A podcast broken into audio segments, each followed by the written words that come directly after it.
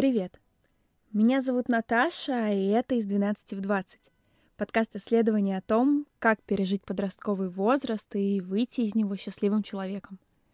Ну или хотя бы как можно менее несчастным. Сегодня мы поговорим с Романом. Его контакты я сохранила еще несколько месяцев назад, с мыслью, что обязательно нужно позвать его в подкаст. Тогда я случайно наткнулась на его пост о школьном шутинге, и его мысли настолько совпали с моими, что мне очень захотелось когда-нибудь поговорить с ним о подростковых сложностях. Я прочитаю вам маленький отрывок. Подростки живут в мире соцсетей, говорят они. Они проводят много времени за компьютером, и это правда. А знаете почему? Потому что тот мир, который предлагаем мы, взрослые, им не нравится. Им не хочется жить в реальном мире, где взрослым плевать на них. Где самое важное — это сделанная домашка и вежливая улыбка учителю в ответ на его «А голову ты дома не забыл?», где большинство соприкосновений со взрослыми — это унижение. Я знала, что эта тема очень сложная, и не знала, как к ней подойти, пока не случился расстрел в Казанской школе.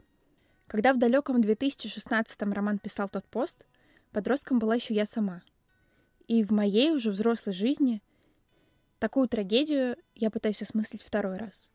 Первый был в Керчи в 2018. И когда происходят подобные страшные вещи, их очень хочется себе объяснить. Найти причины, найти виноватых, сделать хоть что-то, чтобы понять, почему это происходит и как это предотвратить. Ответы в духе «виноваты видеоигры и родители, которые не скинулись на охранника» не сильно меня убеждают. Поэтому я пригласила в подкаст Романа, который очень много работал с подростками, чтобы попытаться понять, что мы все с вами можем сделать, чтобы таких трагедий больше никогда не происходило. Приятного прослушивания. Роман, здравствуйте. А, здравствуйте, здравствуйте. А, скажите, пожалуйста, как давно вам было 12 в первую очередь? И можете ли вы вообще себя в подростковом возрасте вспомнить? О чем вы тогда думали, что вас окружало, волновало? 12, да, 12 было очень давно, это были 90-е годы. В принципе, да, хорошо себя помню, э, достаточно хорошо. Поэтому, ну, такие, да, воспоминания интересные. А если мы вот вас попытаемся представить в этом возрасте, какого человека мы должны представить? Может быть, какая-то ситуация, которая вас хорошо описывает, что-нибудь такое? Сложно сказать. Мне вообще кажется, что такие общие паттерны поведения, они достаточно одинаковые, наверное, что для, для, для подростков в, люб, в любое время меняется какое-то окружение, меняется э, мир вокруг, но в целом подростки не меняются, и если говорить о поведении, то, наверное, особой разницы с современными подростками нет. Ну, какие-то, может быть, а, другие вещи меня интересовали в плане материального окружения, но в целом-то все то же самое. А если вспомнить какие-то такие основные сложности, с которыми вы тогда сталкивались, то что это может быть? Ну, то есть, да, а в основном наверняка у всех подростков а, одни и те же проблемы с одноклассниками, возможно, с каким-то восприятием себя, но вот если что-то, что вас больше всего тогда волновало? Ну, это сложности, это? если говорить о каких-то сложностях или проблемах, сложности взросления, то есть э, человек растет, и я э, рос, э, как-то по-другому пытался осмыслить мыслить, то есть себе оказался очень взрослым уже в то время, как, наверное, и любой подросток себя воспринимает уже не как ребенка, а как взрослого человека, и пытался, пытался понять, что вокруг происходит. Ну, то есть это, если говорить глобально, то, наверное, это попытка разобраться в мире, который вокруг тебя существует, и попытка найти там свое какое-то место. Ну, а так, по мелочи, да, там а, отношения с одноклассниками, отношения с родителями, отношения, ну, вот, э, проблема отношений, да, тоже достаточно острая. А если вот поподробнее поговорить о школе, из того поста в Фейсбуке, после которого я вас узнала и после которого мне захотелось с вами поговорить, там была такая строчка, что раньше было очень просто, дети боялись учителей, трепетали перед ними, и все было хорошо. А вас это касается? У вас был вот такой страх перед учителями? Сложно говорить, что все было хорошо, и угу. сложно вообще говорить, что это да. хорошо, что дети боятся кого-то, потому что э, дети, как мне кажется, должны расти в безопасном окружении, в котором никого бояться не надо. А, но да, в этом, в этом плане очень много изменилось, и я, я пошел еще школ, в школу еще в советское время, и, условно говоря, вот этот отношения учитель-ученик, они были совсем другие. То есть а, говорить о том, что ученик мог иметь там какое-то свое мнение или а, мог это мнение отстаивать, это, ну, это было совсем не так. Были отношения достаточно авторитарные, то есть слово учителя было закон, ты никаким образом его не мог нарушить. Ну и я ходил в школу в таких местах, то есть я жил в небольших поселках. Я сменил, наверное, четыре школы за свое детство. И все это были такие небольшие поселки, альтернативы не было. И я понимал, что испортив отношения в этой школе, мне некуда будет идти. То есть в другую школу я пойти не мог, э, других учителей у меня не было. И поэтому приходилось э, следовать тем правилам, которые были установлены. Сейчас немного по-другому. Сейчас и это, кстати, очень здорово, что школа меняется в этом плане, наверное, даже не сами учителя, а меняется с помощью детей, которые понимают, что они имеют право на свое мнение, которые понимают, что они э, могут его отстаивать и учатся его отстаивать. Это очень круто, потому что всегда нужно, никогда нельзя давать себя в обиду, и всегда нужно отстаивать э, свое мнение, как мне кажется, да, задача школы слышать это мнение и ну, одна из задач школы, да, слышать это мнение и пытаться с этим мнением работать, даже если оно там может кому-то не нравится. Ну, вот в целом, в целом, наверное, так я бы характеризовал. Ну, вот я, я могу по, по, по себе, да, привести пример. У меня всегда была любовь к гуманитарным предметам в школе, там, к истории, к литературе. И, собственно, и потом высшее образование я получал филологическое. И в выпускных классах я э, как раз на этой почве поссорился с учительницей по литературе и, по, и русскому языку. Она была к тому же моим классным руководителем и на экзамене. И тогда еще не было ЕГЭ. А, были выпускные экзамены, и на выпускном экзамене мне занизили оценку просто из-за того, что я как-то себя не так вел. То есть, а, ну и если вспомнить, то когда я ходил в школу, еще существовали оценки за поведение между прочим.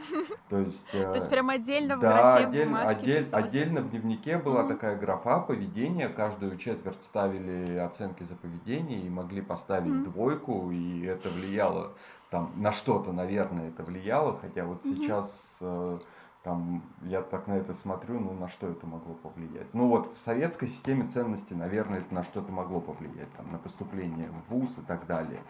А, сейчас это сложно представить, но действительно были, были такие отметки. Были, было две графы – поведение и прилежание. Прилежание это, – это тоже да, довольно забавная штука. Это ведение дневника, ведение тетради, участие во внеклассных всяких э, мероприятиях. Ну, то есть это такой, ну, то есть и учился я, по сути, вот в такой школе, которая еще существовала в парадигме существования оценок за поведение и прилежание. А насколько для вас тогда важны были эти оценки?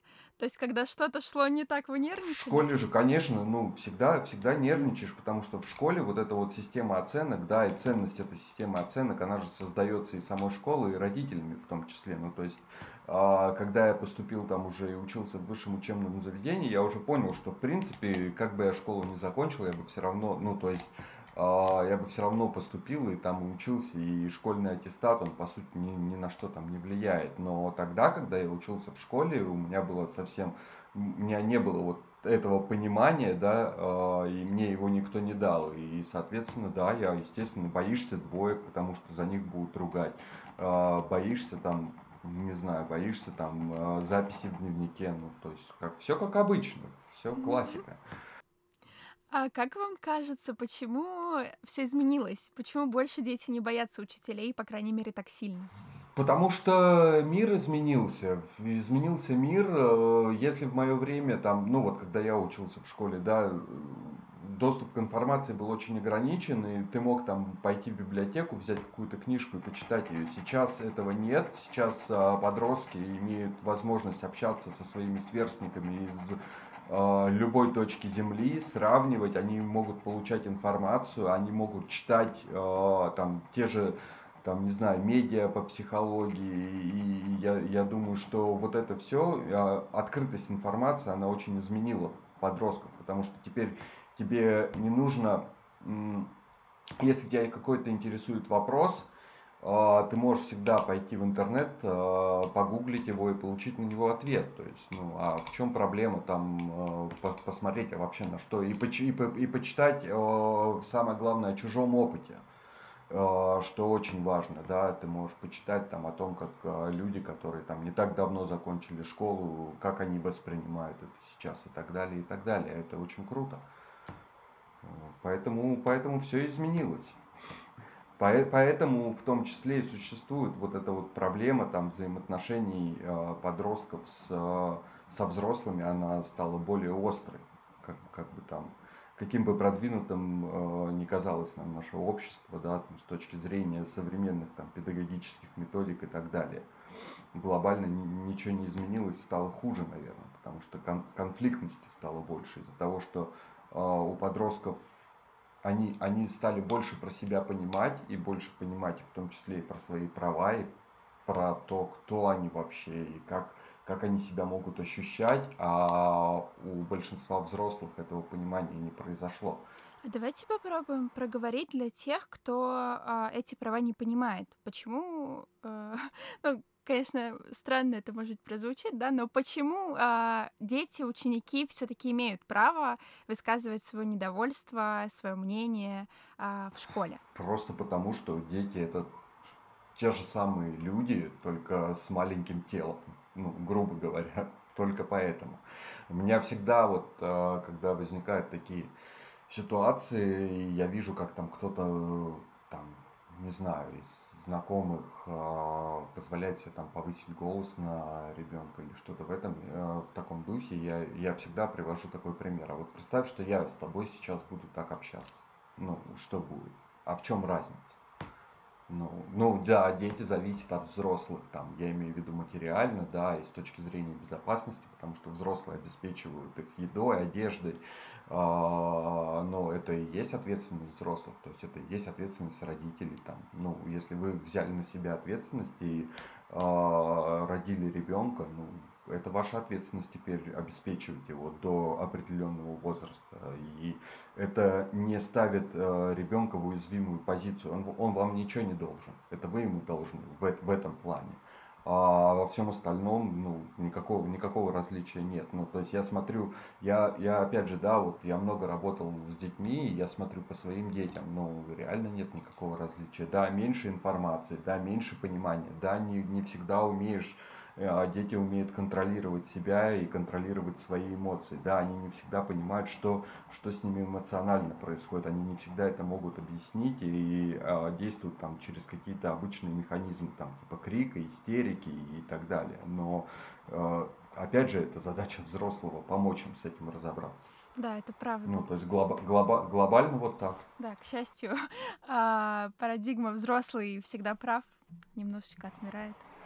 Ну, наоборот, взрослый, он, как и любой человек, он также ошибается. И в отношениях тем более, потому что отношения очень стереотипизированы, да, очень много стереотипов, которые идут из своего детства, потому что их родители себя так с ними вели и так далее, и так далее. И не может быть э, человек всегда прав. Человек имеет свойство ошибаться. И дети ошибаются, и взрослые ошибаются. И задача как раз взрослых в том, чтобы показать детям, что ошибаться это нормально, и просто свои ошибки нужно признавать, понимать их и пытаться исправить. Так же, как и взрослым нужно э, ну, иметь силу э, признавать свои ошибки перед детьми.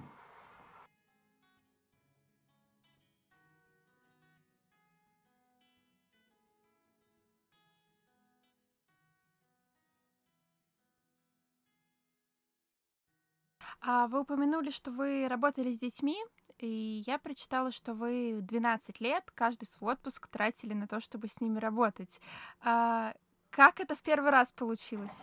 Ну, в первый раз очень просто. Я учился э, в педагогическом колледже. У меня была практика в 2000 году, летняя практика в детском оздоровительном лагере. Я поехал туда, и, собственно говоря, после этого я продолжал ездить и летом еще 12 лет. Вот до того момента, как у меня родился мой первый ребенок, э, я продолжал ездить и работать с детьми. То есть, ну, такая классическая схема, на самом деле, для тех, кто вот а, для тех людей, кто фанатеет от работы с детьми, для кого вот э, для кого это ну, важным кажется. То есть, ну, пока я учился, я, естественно, ездил в летние каникулы, потом уже начал работать, и это был отпуск. То есть я специально подгадывал отпуск под какую-нибудь смену и, и ехал, и работал. Один раз я даже у меня получилось так, что а, по-моему, был 2007 год, я уволился с одного места работы, уехал на три месяца на все лето в лагерь, и после этого устроился на другую работу. То есть у меня были такие договоренности, я специально так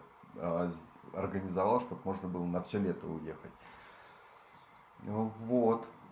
Ну да, я вас прекрасно понимаю. Я тоже отработала в лагере 18 смен, и это было, конечно, вообще один из самых потрясающих опытов в моей жизни. Я до сих пор очень скучаю.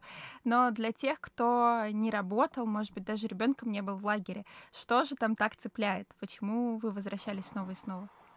Ну, для каждого, для каждого это свое цепляет. В первую очередь, это вот как, как, как, как с любыми детьми, да. А, чем круто общаться с детьми, тем, что ты всегда можешь посмотреть на мир их глазами.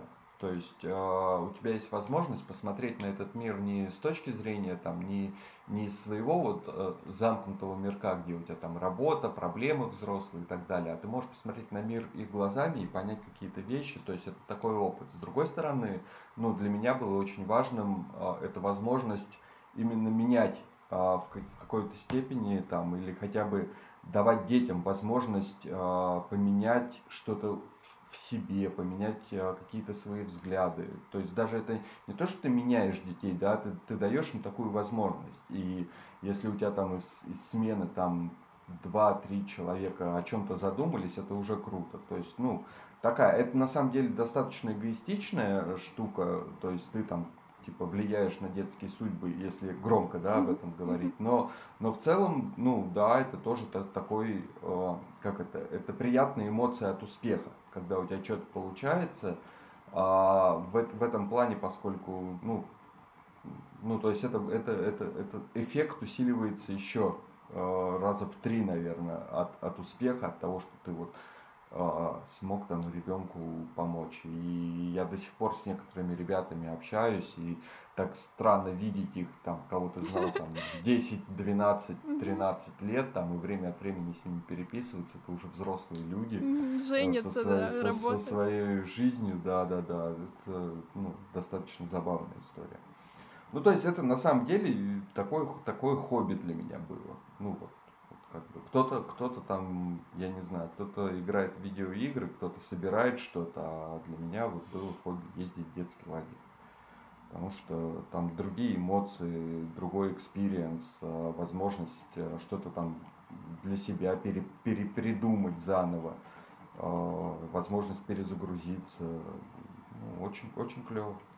А как так получилось, что вы работали в основном с подростками и в особенности, мне нравится, не нравится очень термин сложные подростки, у шалаша есть такой термин, э, не, не сложные дети, а дети со сложностями. Вот э, с подростками. Ну, не, не то, что в основном, да, последние там лет 5-6 mm-hmm. я работал только с подростками. Просто, ну, я вот специально выбрал там э, такой лагерь, в который брали только подростков потому mm-hmm. что с ними, с ними было ну, как-то интереснее в тот момент, и я там занимался и лидерскими программами, и, там, и программами, ну, разными, там, развивающими.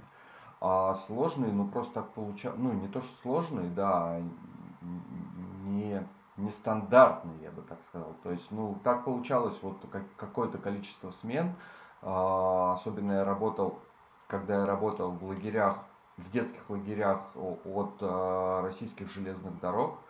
Э, на Черном море есть несколько лагерей, куда приезжают дети железнодорожников. И так получалось, что просто были такие заезды, ну и были там дети из детдома, э, прям несколько лет прям потоками они приезжали. И были интересный был experience, когда из Чеченской республики приезжало там, по-моему, 300 детей в наш лагерь. А, такой тоже любопытный experience в плане того, что это немного другие дети, немного с другими, с другой ментальностью, не с такой, как мы привыкли. А если вспомнить какие-то самые сложные ситуации, я уверена, их было немало. Я просто тоже так получилось. Причем мне было 16, когда я первый раз поехала работать. Меня взяли стажером и сразу поставили на отряд детей 13-14. И они тоже были из неблагополучных семей. А, я помню, что я первые ночи просто рыдала в подушку от того, что было очень тяжело морально. А, какие вот у вас самые сложные ситуации были, которые вот прям вывод... ну не то что выводили из себя, но ну, самые сложные ситуации там, условно говоря, особенно если это какие-то такие общие лагеря на много детей, там, когда по 600-700 человек в смене, то самые сложные ситуации это именно вот э, я еще работал в такое время, как раз когда был стык перехода от э, такой совет, от таких советских лагерей, да, классических, а, каким-то более современным, возможно. И объяснить детям, что есть режим, что курить нельзя, что алкоголь нельзя. И са- самые сложные, вот, наверное, истории, это вот связанные с этим. То есть а, умение, а, вернее, когда нужно найти общий язык, когда нужно договориться и а, сделать так, чтобы ты не проверял детей, а они сами приняли это решение, что вот там, условно говоря, 14 или 21 день смены, они не будут там э, они не будут трогать весь алкоголь, который они с собой привезли, и курить они будут так, чтобы их никто не видел. Да, ну, то есть вот как бы такие истории. Это, наверное, самое сложное. Ну, а так, да нет, ничего такого. Я на самом деле вот сложных каких-то прям ситуаций, они, наверное, только такие бытовые, касающиеся администрирования, да, когда там в каком-то лагере у нас были проблемы с питанием. И это действительно было большой проблемой там. Ну а таких вот, наверное, даже не, не, не вспомню ничего сложного. Все такое, как бы все решаемо. Ну, то есть эти сложности, это и есть один из тех, как бы, одна из тех причин, почему ты едешь. Ты едешь справляться со сложностью. Да, это правда. А если вспомнить что-то самое приятное, какие-то самые классные моменты, то что это будет скорее? Да, таких моментов, наверное, очень много, потому что, ну вот у нас, э, наверное, самый такой яркий момент у нас был, по-моему, какая-то зимняя была смена. Я ездил в зимнюю, в новогоднюю смену, наверное. У нас были э, четыре парня, а, из такого, из небольшого, из небольшого совсем села в Ростовской области, из станицы.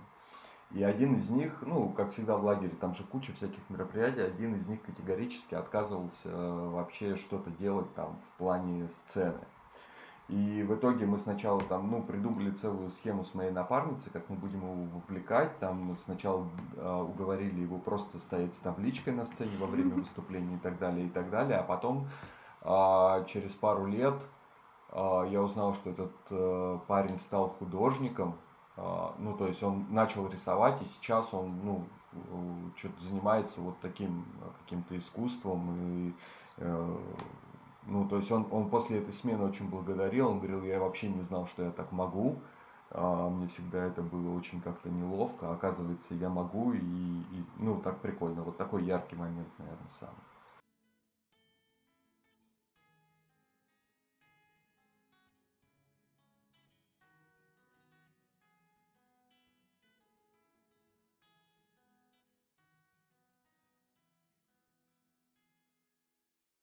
А вы говорили, что вы учились в педагогическом колледже. Да. Педагогическое образование вам скорее помогало работать с детьми? И вообще ну, когда, ли? когда я учился, не учили. То есть это достаточно все формально. То есть ты набираешься просто знаний по предметам скорее, чем и предметная часть, она действительно очень сильная. Там и языкознание, и литературоведение, и понимаешь как бы все эти процессы. А с точки зрения педагогики, ну, все, что я помню из того, чему нас учили, это история педагогики, да, там все эти школы и, и так далее. А гуманистическая педагогика, там, Макаренко, ну, вот какие-то такие, а, а, а конкретно, ну, то есть, все, чему нас учили, оно к жизни не имеет никакого отношения. Когда мы пошли на практику, нам надо было там 4, по-моему, месяца в школе отработать, и, э, я понял, что это как бы, ну, это, это, немножко, это немножко про другое. Учебник это немножко про другое. А что главное? Ну, то есть вот вас не научили колледже, что главное вы поняли сами о подростках? Вот такие какие-то вещи, может быть, в подходе к подросткам. Что-то о них такое самое важное, что вы поняли за время работы? Да, это не только к подросткам, это в принципе угу. к любому человеку. Я же говорю, что подростки, они, какая разница, подростки там, не подростки. Просто, ну, к любому человеку нужно относиться с уважением и понимать, э, и понимать и принимать его систему ценностей, и он не думает так, как ты. Любой человек не думает так, как ты. И поэтому у него своя реальность, и исходя из этой реальности он там и проявляет эмоции и все остальное. И просто нужно это понять и отнестись к этому с уважением, и дать ему понять, что ты уважаешь его. Вот, все как бы остальное это там мелочи такие. Ну, грубо говоря, это как, это как, я не знаю, ты же не будешь там пожилого человека там кричать из-за того, что он что-то не так сделал с твоей точки зрения. Ты там будешь нему там, ну вот, давай так попробуем. А если, ну там, или как там, ну все равно более, более уважительно, почему под, ну, подростки какие-то другие. Нет, никакой разницы нет. А были какие-то моменты, если снова вернуться к вопросу о сложностях, а, какие-то, может быть, экстремальные ситуации? Я вот помню, у меня мальчик один а, сбежал, мы его всю ночь по лесу искали. Какие-то такие экстремальные ситуации, а, в которых вы, например, даже сомневались, может быть, в этом подходе таком человечном, может быть, хотелось как-то по-другому? Да не знаю, так не, ну всяких было ситуаций, но это вопрос не подхода, это вопрос того, насколько там тяжело, ну дети разные, да, бывали очень сложные, и с кем, ну реально там, э, как бы, ну ничего, то есть он там, ну продолжал там на протяжении всей смены, иногда у него что-то включалось, и он начинал там э, делать что-то, но как бы это, это же вопрос работы, ну то есть там, когда есть возможность, ты там родителям об этом говоришь, что вам надо вот поработать там, ну, было бы неплохо поработать там с кем-то, с вашим сыном там или дочерью, да, а так в целом, ну, никаких сомнений нет, ну, то есть нет, нет. Просто мне кажется, что это такой подход, а, который очень тяжело соблюдать. Конечно. То есть всегда хочется, конечно, ко всем относиться с каким-то абсолютным уважением, добрыми намерениями, всем все спокойно объяснять, но не всегда легко. Но когда ты, когда ты педагог, это нам, на самом деле намного проще, чем в обычной жизни, потому что это дополнительная ответственность. То есть у тебя есть статус, и этот статус накладывает определенную ответственность, ты понимаешь, что ты не можешь там позволить сейчас проявиться своим эмоциям, там своим каким-то, то есть даже когда там тебя а, надавили на твою какую-то больную кнопку, ты все равно стараешься, ну, ты как бы все равно не должен это показать, что у тебя тоже есть слабые места. Поэтому это на самом деле намного проще. А со своими там, например, детьми это сложнее, да, или там с детьми там с, с посторонними на улице, да, ты там когда встречаешь там условно говоря, когда с детьми с маленькими на детскую площадку там сидят подростки, которые там слушают в колонке громкую музыку с матами, ну да, с, с, как бы это, это посложнее, но все равно подходишь, объясняешь, что как бы, ситуация такая, там, ребята, как бы, и в 100%, 100% 100 случаях к тебе отнесутся ну, нормально с пониманием никто не будет. Если, если подойти и, и объяснить, как ты попросил бы там другого человека, а не потому что это дети, они ни хрена не понимают и, и все в таком духе, а просто вежливо подойти и попросить о чем-то, всегда поймут, каким, какими бы там они ни были. А где, на ваш взгляд, вот эта вот точка невозврата? То есть много же педагогов, к сожалению, не всегда следуют этим принципам.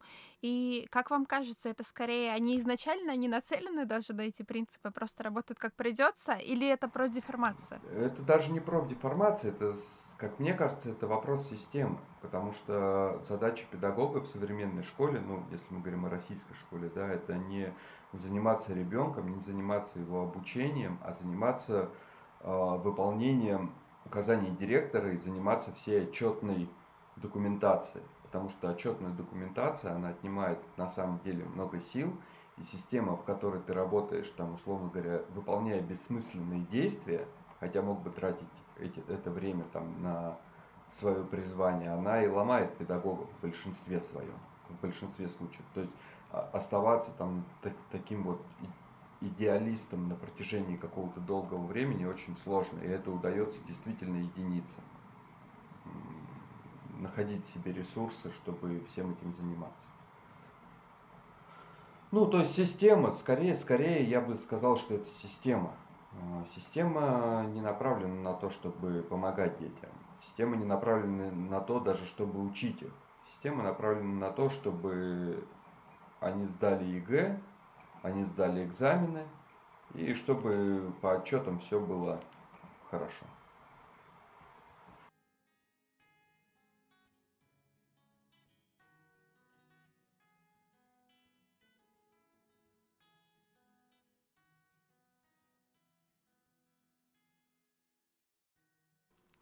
А я бы хотела поговорить о недавней трагедии.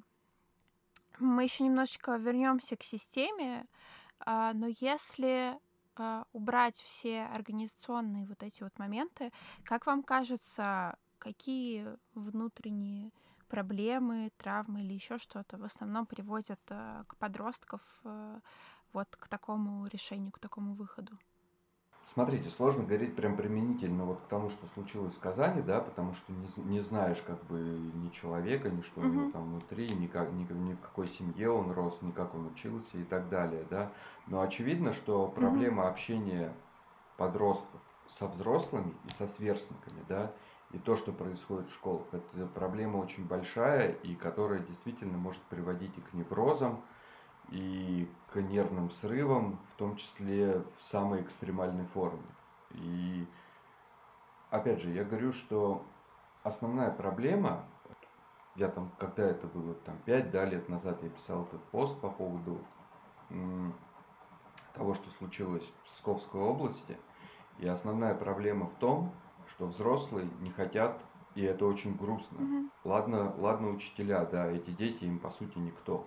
Но когда собственные родители не хотят интересоваться своими детьми, не хотят им помогать и считают, что дети э, должны просто выполнять какие-то функции вот в их глазах, да, они там что-то им должны, они должны там, не знаю, убираться, они там должны еще что-то делать, должны быть послушными, должны получать пятерки и так далее. Это очень страшная ситуация, потому что, ну, э, как, как мне кажется, любые проблемы, которые существует у э, подрастающих детей и у подростков, да, они в первую очередь идут от семьи.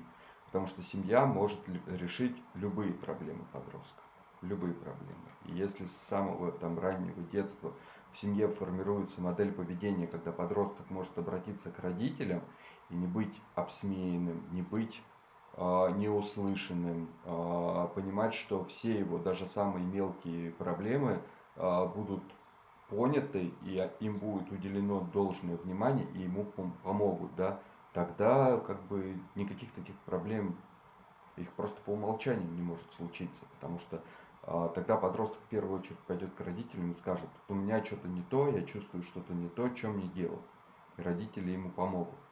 А, но, к сожалению, такое редко бывает. Ну, то есть, я вот, э, я к этой мысли, а, мне ее как-то подтвердила то ли сын, то ли дочь. Они очень сильно переживали там по поводу то ли сломанной какой-то игрушки, и я, и, ну или какая-то такая вот совсем бытовая фигня, и прям переживания были очень сильные. Я, с одной стороны, сначала подумал, ну, типа, да ну, что ты как бы переживаешь, это всего лишь там какая-то там игрушка, да. А с другой стороны, я вспомнил себя в их возрасте, и насколько ценность этой игрушки для меня, ребенка, была выше, да, чем, то есть мир, мир для меня, когда я был ребенком, он был совсем другой, ценности в нем были другие. И, условно говоря, там угу. страдания от потери какого-то там мелкого предмета, они были намного сильнее, чем там страдания от э, каких-то проблем во взрослой жизни. Потому что это... И я понял, что если, ну, ты даже в таких мелочах показываешь ребенку, что ты его понимаешь, что ты с ним, что ты готов ему помочь, это э, намного больше работает на доверие между ребенком и взрослым, чем ты там. Э, ну, то есть это тоже очень важный момент, потому что нельзя там, условно говоря, там, э, если была одна модель поведения, да, в семье, а потом в 13 лет ты вдруг говоришь, так, сын, а теперь мы с тобой поговорим о взрослой жизни. Ну, это так не работает. А как по-вашему, почему, а, то есть, ну, в школе, понятно, учителя из-за бумажек, системы и так далее, почему у родителей часто складывается такая ситуация?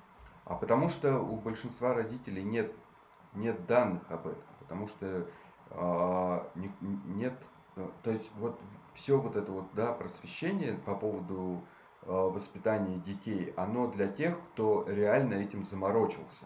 Ну вот, вот для супер ответственных родителей, скажем mm-hmm. так, да, которые там перед рождением ребенка полезут, почитают какие-то статьи, каких-то педагогов, э, какие-то книги, послушают какие-то лекции, как это все работает.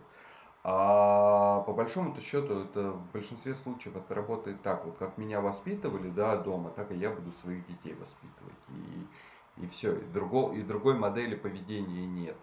Ну, потому что это проще, потому что не надо заморачиваться, не надо что-то там новое узнавать, нет времени, куча других взрослых проблем, ну, то есть, как бы, вот так, то есть, всегда э, во взрослой жизни есть такая история, что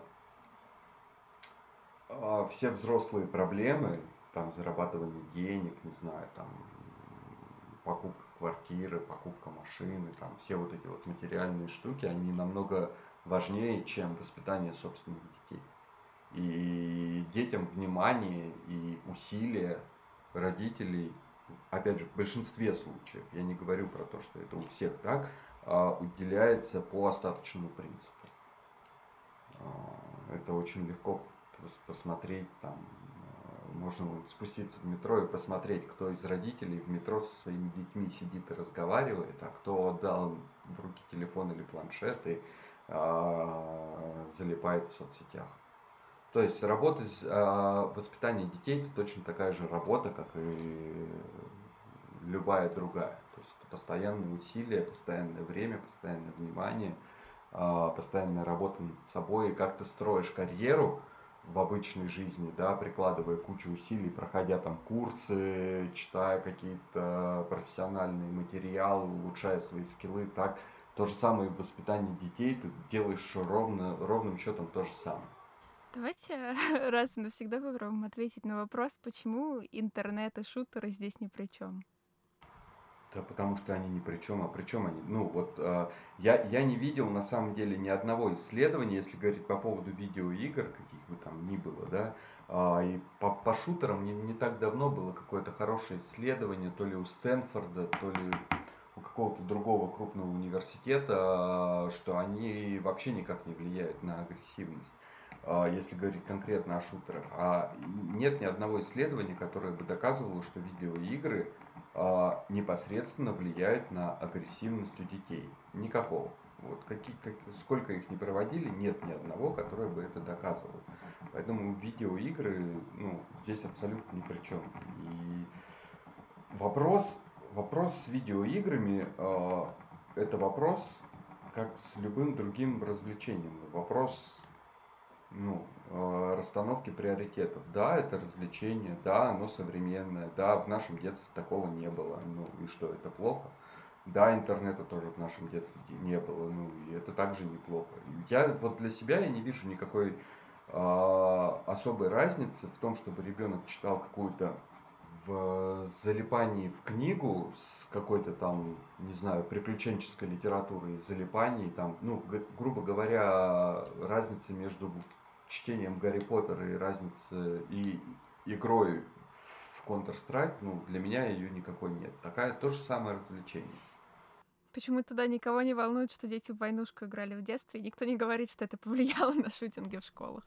Э, да потому что это никак не влияло, потому что войнушка была у всех в детстве. Вот у всех этих э, седых строгих мужчин в костюмах, у них у всех была войнушка в детстве, а видеоигр не было как, как всегда, люди, ну, то есть здесь два момента, то есть э, это вот эти громкие заявления, которые сделаны отчасти для того, чтобы как-то вызвать шум и, и, и переключить, да, вот этот шум э, с того, что ай-яй-яй, какая, ну не, не с того, что какая трагедия, а действительно случилась трагедия, просто переключить и заставить говорить, что вот очередной то есть это, это уже настолько предсказуемо, и мы слышим это каждый раз, что вот виноваты видеоигры, вот виновата анонимность в интернете. Ну как она виновата? Ну в чем? Кто, кто скажет, что анонимность в интернете, она как-то вот позволила, э, то есть отсутствие анонимности в интернете позволило избеж, избежать такого. Ну, никто не скажет. Ну, потому что нет таких данных. Поэтому на этот вопрос, на этот вопрос существует конкретный ответ. Интернет и шутеры здесь ни при чем, но такие заявления от э, людей, обладающих полномочиями, они будут возникать каждый раз, когда будет случаться какая-то трагедия. Ни, ничего не, не изменится, к сожалению. Ну и опять же, вот есть что-то неизвестное, это легко назначить виноватым, когда ты что-то не знаешь. Потому что всегда, мы всегда все боимся, ну, человеческая природа такова, что мы все боимся неизвестности, неизвестного чего-то. А, поэтому, ну вот, пусть будут видеоигры.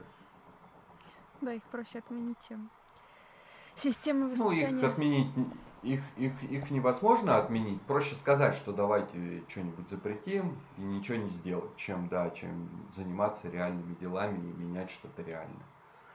Ну, это, это да, это намного проще. А, понятно, что в семью мы особенно, ну, государство не полезет, и слава богу, а, но если менять что-то в школьной системе, то, на ваш взгляд, а что стоило бы изменить? Какие, возможно, меры могли бы помочь? Очень сложный вопрос, и на него наверняка нет однозначного ответа, потому что здесь, начиная от обучающих программ и, в принципе, да, до... Ну, то есть, тут есть такая история, что вот я пошел в школу в стране, в которой была идеология, да, а, советская. Мы все там с детства читали книжечки про дедушку Ленина и верили в то, что он и быть октябренком, и потом пионером, это было действительно очень такой заветной мечтой, а, по, просто потому, что мы эту информацию, вот она как была у нас в книжках написана, мы ее никак не могли проверить, да, что же там действительно было на самом деле, кто же это такой Владимир Ильич Ленин. То есть а, мы, мы его даже рассматривали не как человека, а как а, определенную легенду. То есть, ну вот есть человек-легенда, да, и мы все там стремимся. Хорошо это или плохо, я вот ну, не могу сказать, вряд ли что-то хорошее в этом есть, но э, смысл в том, что сейчас такую легенду создать невозможно. Просто потому, что есть тот же интернет, да, и где, где все это можно посмотреть и проверить. И э, вообще умение, умение проверять факты и делать факт-чек это то, чему должны учить в школе, кстати, и умение работать с информацией. Но смысл не в, не в этом, а смысл в том, что учителя из того, что мы сейчас видим, да, они очень сильно идеологизированы. И вот эта вот вся, вся вот эта вот попытка раскалывать общество там по политическим мотивам, по мотивам вероисповедания, там, не знаю, по мотивам расы, а, по мотивам сексуальной ориентации. И, и, что вот есть у нас одна политика, есть у нас один президент, и без него никого у нас не будет.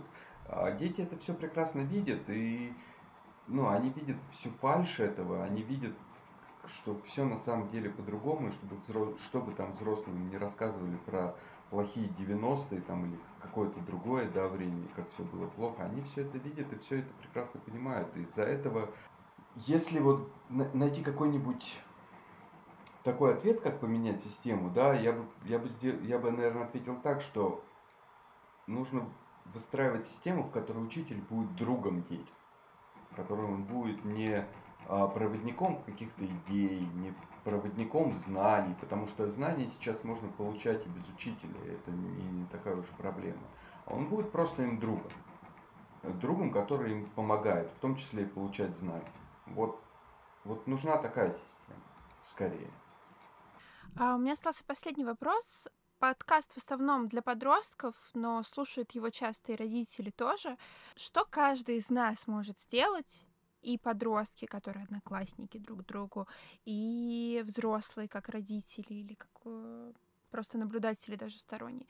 Что каждый из нас, какой маленький вклад мы можем сделать для того, чтобы как-то в будущем этих ситуаций избежать, на что возможно обращать внимание, как помогать, как подходить, если мы подозреваем, что подростку тяжело? Сложно так сказать. Э, нет универсального, наверное, рецепта, и вся, вся сложность вот во всех этих ситуациях, что каждому человеку, каждому подростку в том числе нужен собственный подход, нужно понимание, что действительно у него происходит, и чтобы ему помочь, на самом деле нужно потратить очень много времени.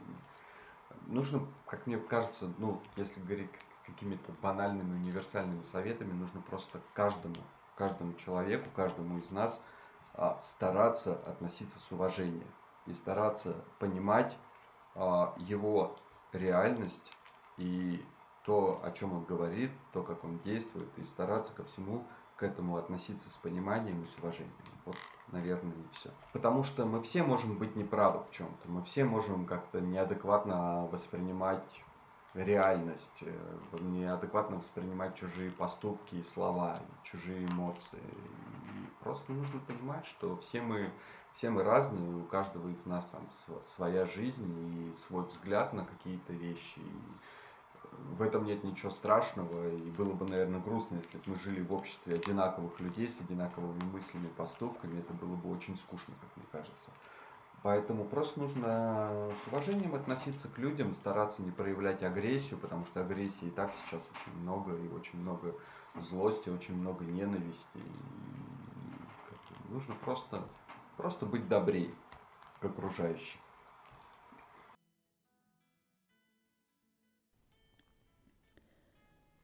Друзья, спасибо большое, что вы послушали этот выпуск.